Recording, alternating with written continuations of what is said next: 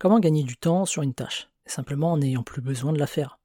Et le plus simple pour ça reste encore de déléguer la tâche en question.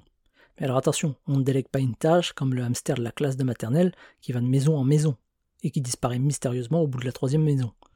Déléguer une tâche efficacement passe par au moins trois étapes simples.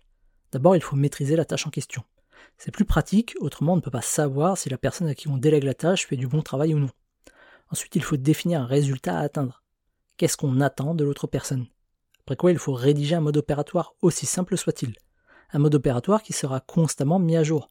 Comme ça, si la personne se plante, soit c'est parce que le mode opératoire n'est pas suffisamment précis, dans ce cas il faut le mettre à jour, soit c'est une simple erreur humaine, et à charge à la personne d'être plus vigilante à l'avenir. Déléguer une tâche, c'est plutôt comme déposer le petit Billy chez la nourrice. Il faut expliquer à la nourrice comment fonctionne le petit Billy, ce qu'il aime bien manger, ce qu'il n'aime pas manger. Prévenir la nourrice des caprices qu'il est susceptible de faire et comment éviter que ça arrive et à quelle heure on vient le récupérer, ou pas.